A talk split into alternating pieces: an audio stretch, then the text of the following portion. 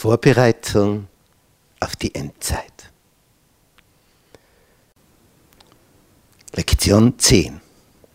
Amerika und Babylon. Die Heilung der tödlichen Wunde. Nun, diese Lektion in dieser Woche wird eine besondere historische werden.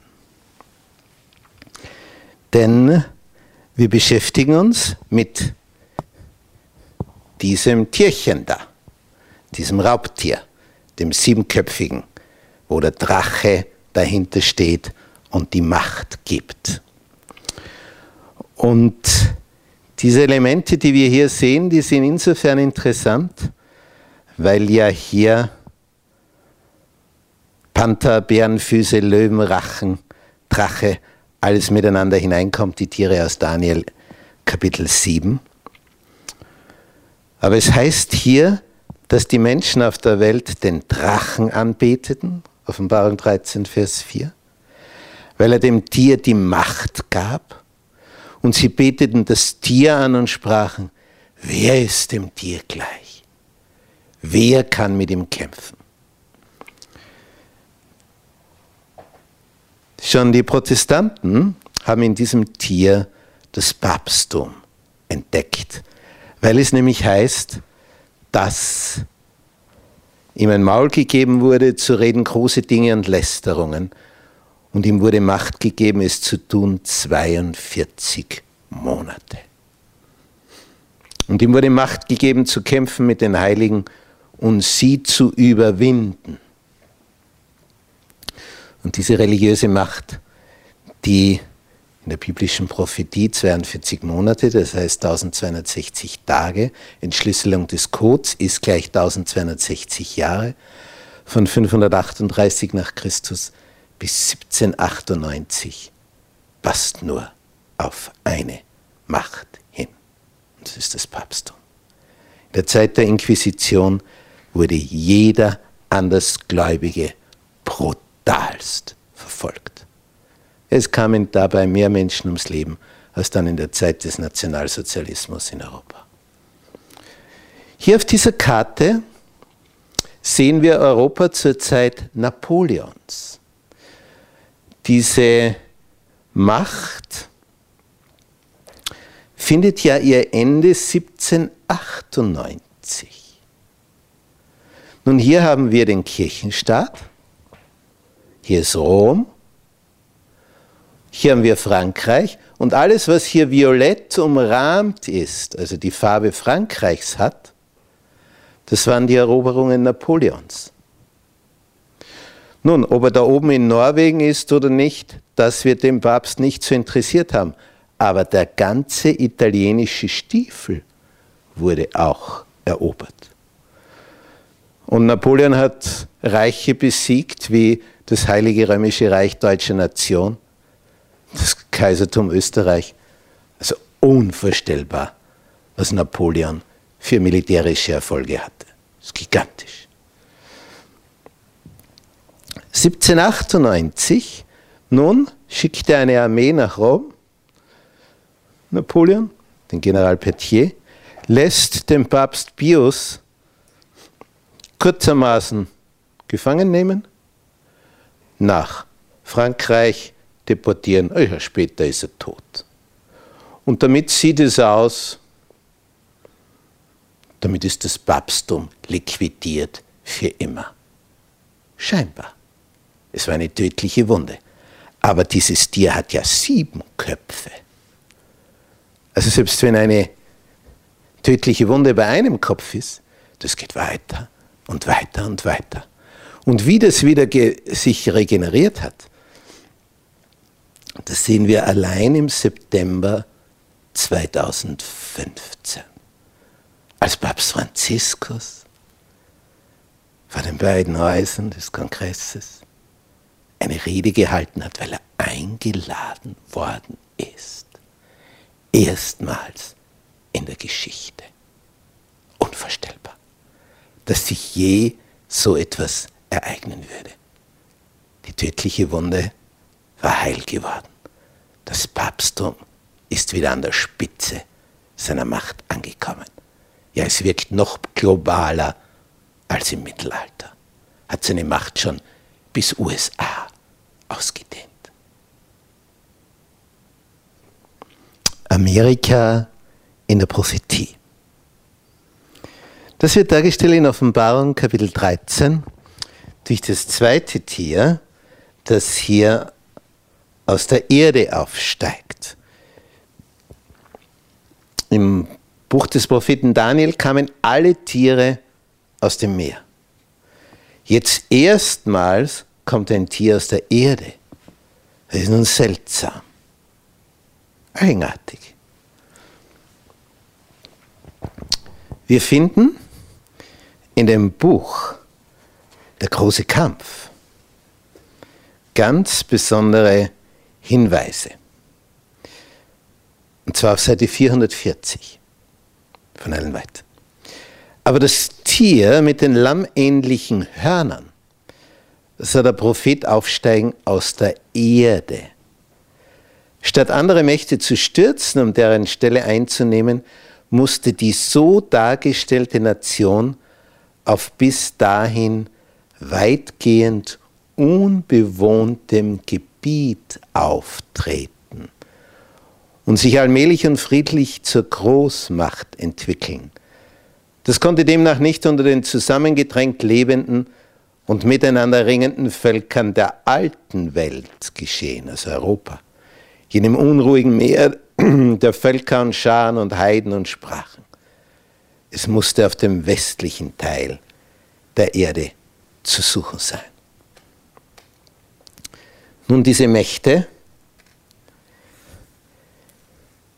die also in Europa sich da gegenseitig das Leben schwer gemacht haben, viele davon haben sich dann aus Europa abgesetzt und wanderten aus nach Amerika. Hier auf dieser Karte sehen wir von den verschiedenen Farben her die Zeiten, wann welches Gebiet besiedelt wurde.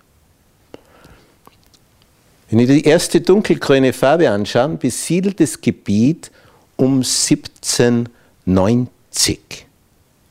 Das ist also nur das, was jetzt hier dunkelgrün ist, eben die Neuenglandstaaten. Nur hier die Küste entlang. Also das ist keine 10% von dem, was heute die Staatsfläche ausmacht. War also noch im Vergleich winzig. Jetzt ist ja die Macht des Papsttums gegangen bis 1798 und dann kam die tödliche Wunde. Und um diese Zeit herum beginnt sich jetzt aus der Erde heraus eine Macht zu entwickeln. Nicht aus dem Völkermeer Europas, sondern in einem weitgehend unbewohnten Gebiet, denn die paar Indianerstämme, die es hier gab, das war verschwindend. Das großteils endlose Weiten. Land, Land, Land. Nun, das macht die Sache jetzt sehr interessant, denn 1798, tödliche Wunde des Papsttums, und um die Zeit herum beginnt sich hier ein Staat zu entwickeln und wird langsam Stück um Stück, allmählich groß und größer. Wir lesen in dem Buch Der große Kampf auf Seite 440, gleich dort anschließend, welches Volk der neuen Welt begann sich im Jahre 1798 zu Macht und Größe zu entwickeln? und die Aufmerksamkeit der Welt auf sich zu ziehen? Die Anwendung des Sinnbildes bedarf keiner Erörterung.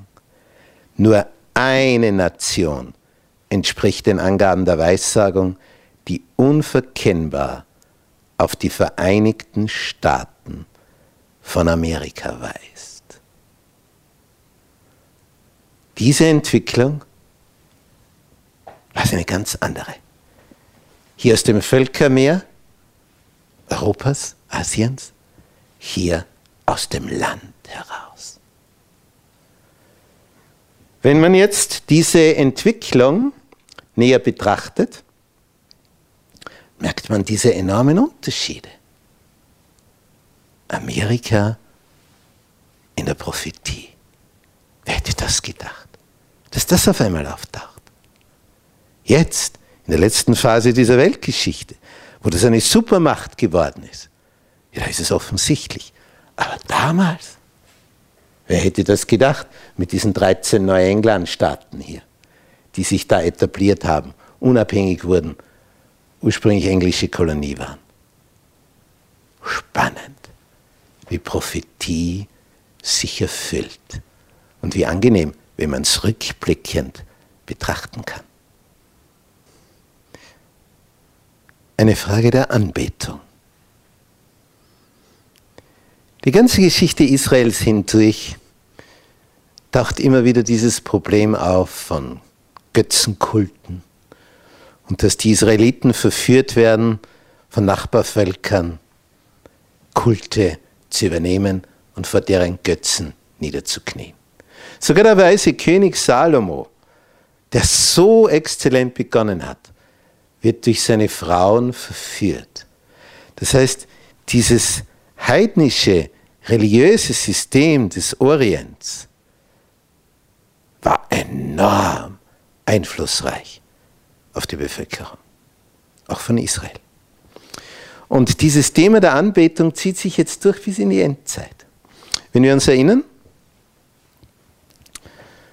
Nebukadnezar hatte ja diesen Traum, wo das goldene Haupt Babylon darstellt, die silberne Brust Medo-Persien, die bronzenen Hüften Griechenland und die Beine aus Eisen.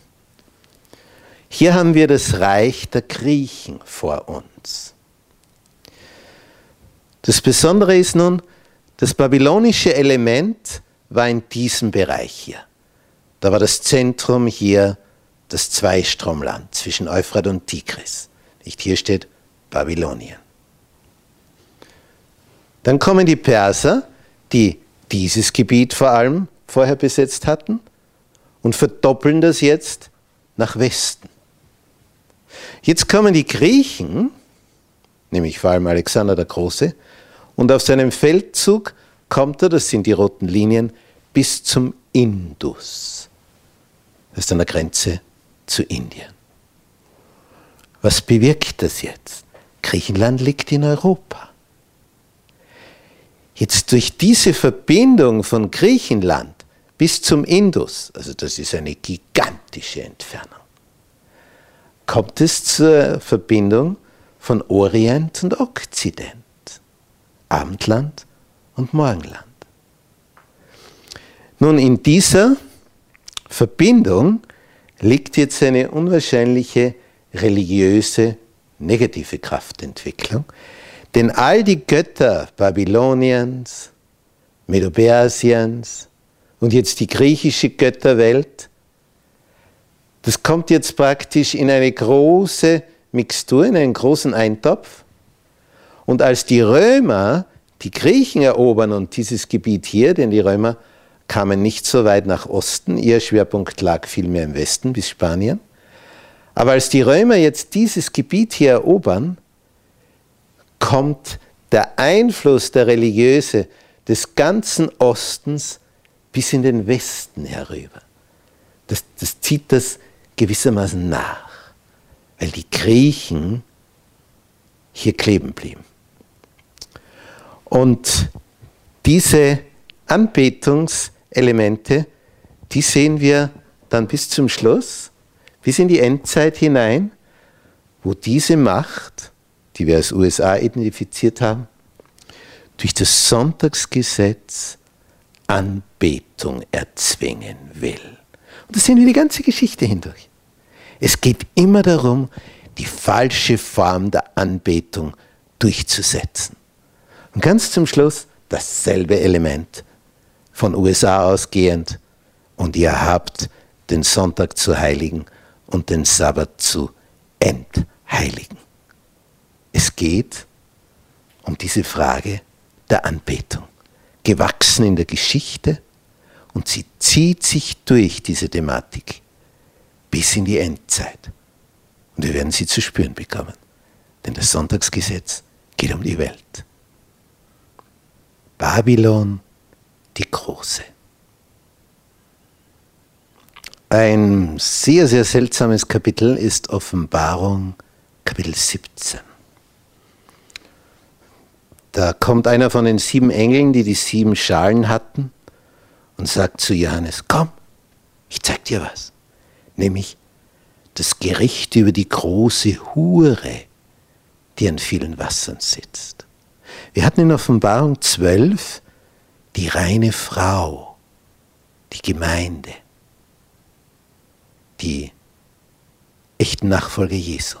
Und hier ist jetzt eine Hure, die geht also fremd, ist ein Bild, geistlich gesehen, betet andere Götter an. Und er brachte mich im Geist in die Wüste, heißt es in Vers 3, und ich sah eine Frau auf einem scharlachroten Tier sitzen. Es war voll lästerlicher Namen und hatte sieben Häupter und zehn Hörner. Und die Frau war bekleidet mit Purpur und Scharlach und geschmückt mit Gold und Edelsteinen und Perlen und hatte einen goldenen Becher in der Hand, voll von Gräuel und Unreinheit ihrer Hurerei. Und auf ihrer Stirn war geschrieben ein Name, ein Geheimnis, das große Babylon, die Mutter der Huren und aller Gräuel auf Erden.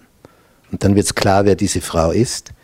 Diese Hure, ich sah die Frau betrunken von dem Blut der Heiligen, von dem Blut der Zeugen Jesu. Und Johannes schreibt, ich wunderte mich sehr, als ich sie sah. Denn so eine Entwicklung, an die hätte er nie gedacht.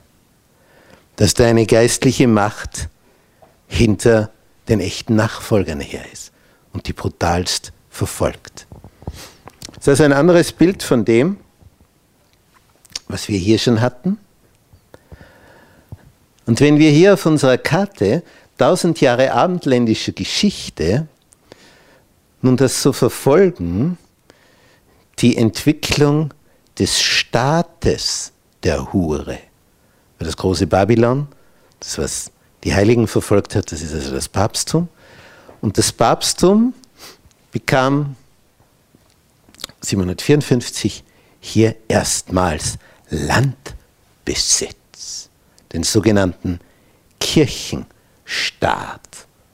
Das ist hier dieses violette Gebilde. Mitten in Italien, wie so ein Gürtel, der den Stiefel hier umschließt. Dann ungefähr 150 Jahre später ist das ein bisschen kleiner geworden. Oben haben wir immer die Jahreszahl. Wir gehen in die Richtung, so wandern wir durch die Jahrhunderte hindurch. Tausend Jahre lang. Hier sehen wir, ist schon wieder recht dick geworden, der Kirchenstaat. Der Papst ist also nicht nur Kirchenoberhaupt, sondern auch Staatsoberhaupt. Und so sehen wir zur Zeit der Reformation, wie groß der Kirchenstaat war. Am Ende des Dreißigjährigen Krieges, dann am Ende des Siebenjährigen Krieges und hier nach dem Napoleon besiegt war, 1815. Und plötzlich, 1878, weg. Das heißt, er war nicht weg, sondern jetzt ist der Kirchenstaat 1870 zusammengeschrumpft auf 48 Hektar. Also Bauernhofgröße. Der kleinste Staat auf diesem Planeten unter den knapp 200 Staaten.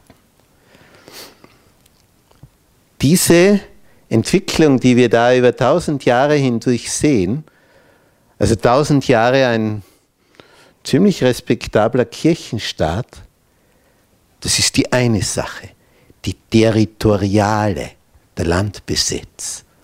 Und das andere ist der Einfluss auf Andersgläubige.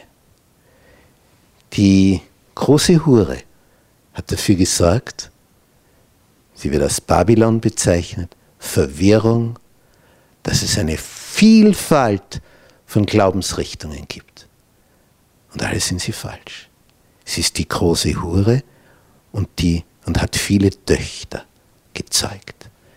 Eine Kette von Religionsgemeinschaften in ihrem Schlepptau, alle in derselben untreue Linie.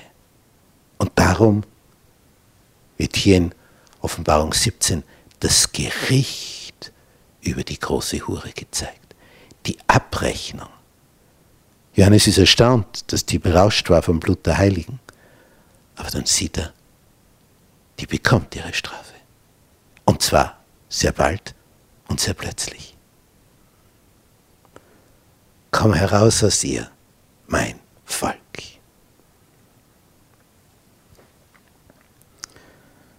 Es ist schon bezeichnend, dass zu einem Zeitpunkt, wo die USA noch eine ziemlich unbedeutende Macht waren, wo die europäischen Mächte die Welt kontrollierten, dass Gott Ellen White in dieser Vision vom großen Kampf mitteilte, Amerika wird diese Supermacht werden.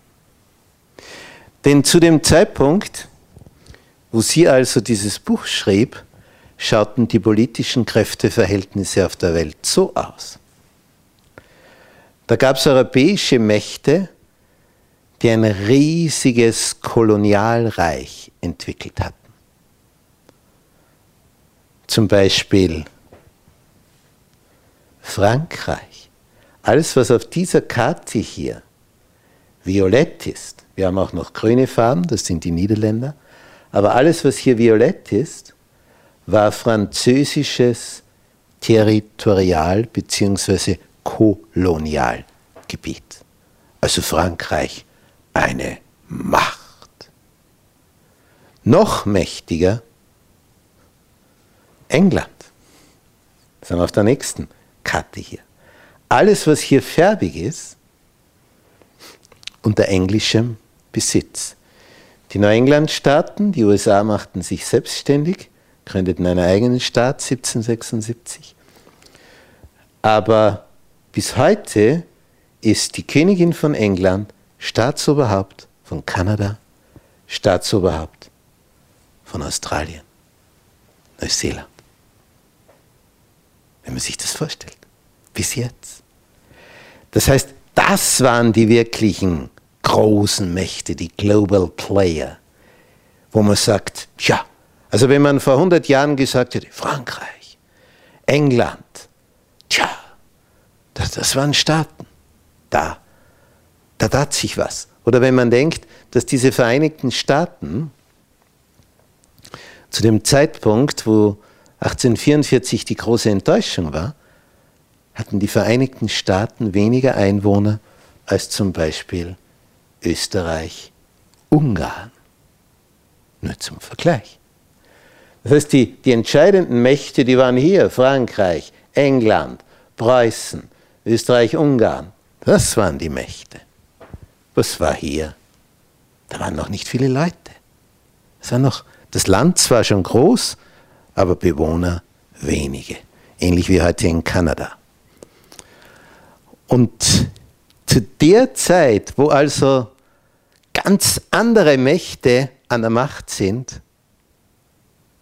bekommt Ellen White diese Vision. Das wird die Supermacht. Aber nicht nur das.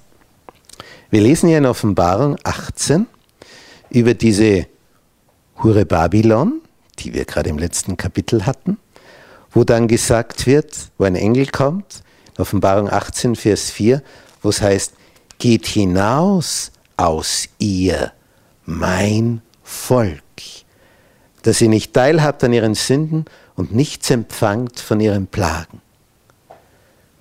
Wir haben diese zwei Mächte.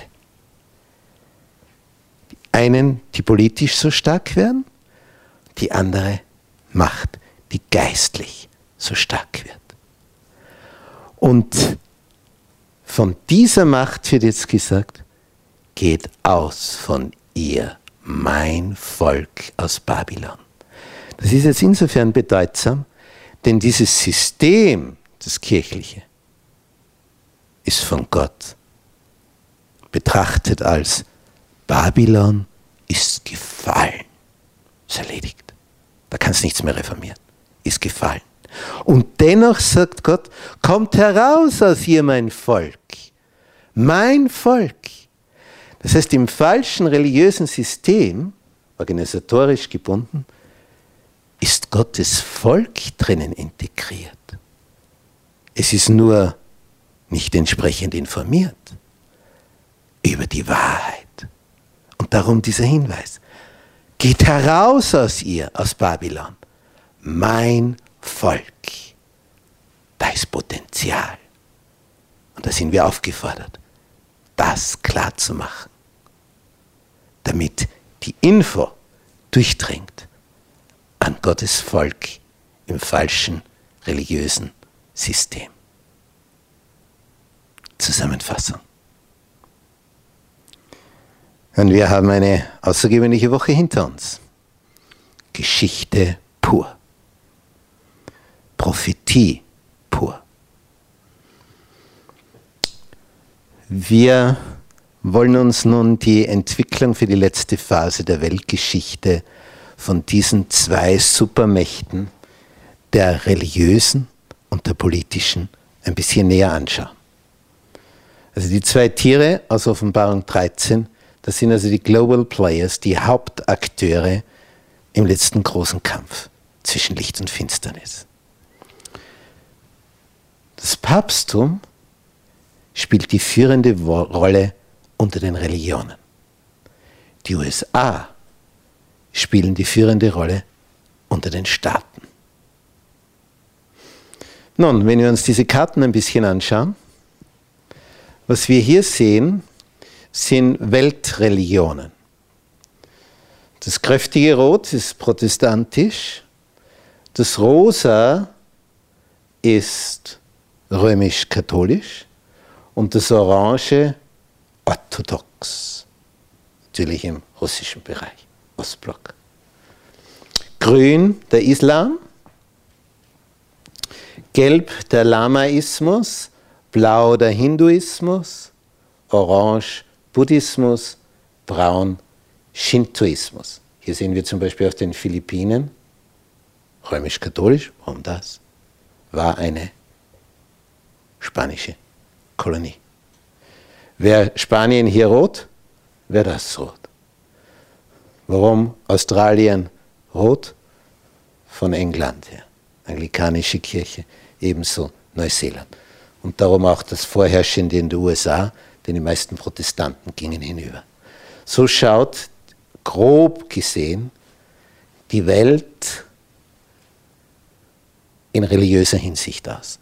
Alles, was grau ist, entweder Naturreligionen oder völlig unbewohnt, weil es einfach nicht zum Bewohnen geht.